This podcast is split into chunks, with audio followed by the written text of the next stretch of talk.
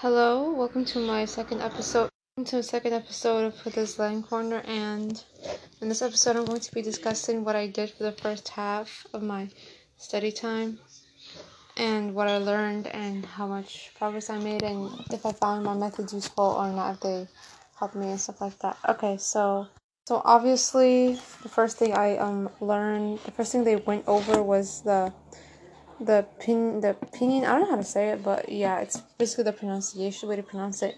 I I skipped kind of skipped skimmed over that, so um that's not that important for now. I just skimmed over it, but I went straight to the vocab.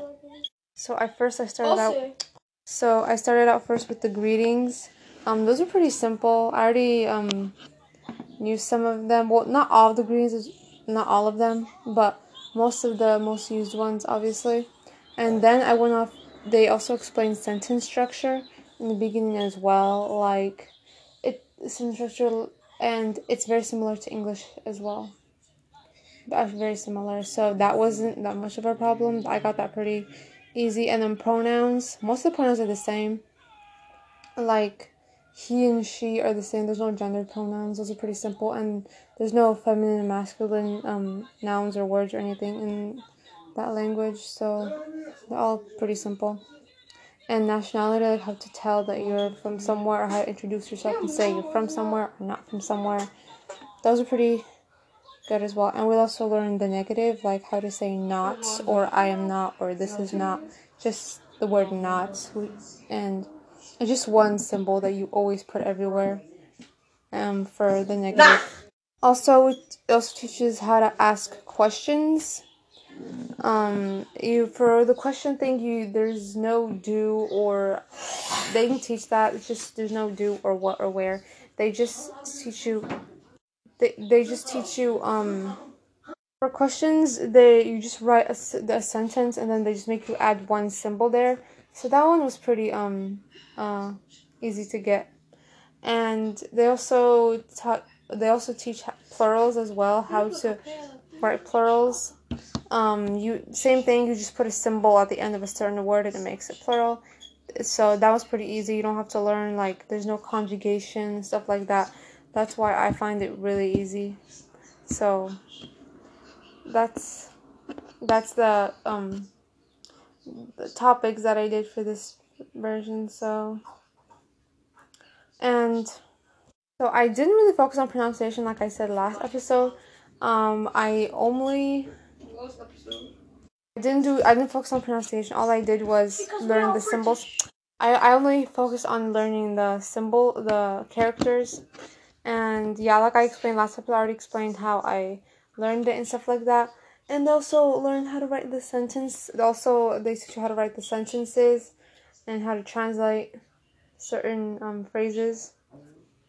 Yes, they teach you sentence structure after the greeting, so it makes it very easy to get to get the to get that. So the ones they start teaching you actual words like I and am, me, from, here, there, stuff like that. And pronouns, they also for pronouns uh, they just yeah they just give you the characters for every single category and you just have to they teach you how to write a simple sentence and you just learn that that type of sentence and stuff like that and how much did I um how much progress did I make? I actually knew everything, and this is all that I learned. So this is it was pretty. It's pretty good amount of stuff. So that means I that means I basic reading, um, basic introduction, um, sentence structure, um, basic um, how to ask a question, how to ask a question, how to ask a question, how to say when there's plural, when there's more than one of something say when there's more than one of something, how to say when something is not a certain thing.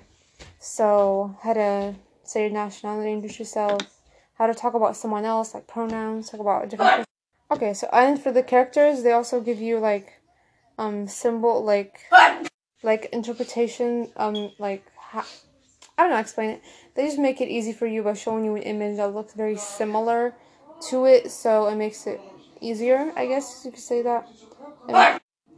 Like for example, they'll give you the word, they'll give you the character for the word for the word, they'll give you the character for person, which base which is shaped like a person almost. So that may they they show you the how it, it look it looks like it.